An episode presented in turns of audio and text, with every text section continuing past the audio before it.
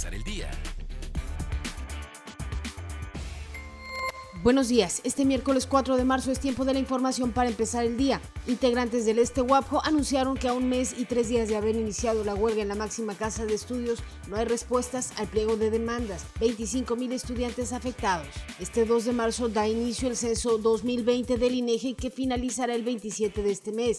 El mayor ejercicio estadístico del país se verifica cada 10 años. Ahora se efectuará paralelo a un brote de coronavirus, riesgos en la seguridad ciudadana, la exigencia de reforzar el manejo de datos personales y el paro nacional de mujeres del 9 de marzo, que podría implicar que dos de cada tres encuestadoras se unan a la protesta.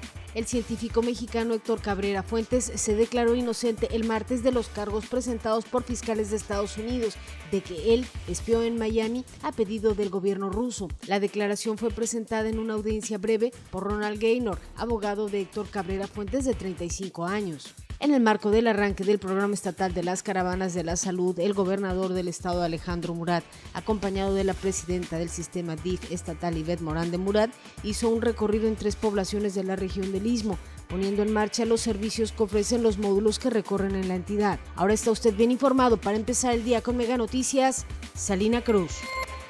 Para empezar el día.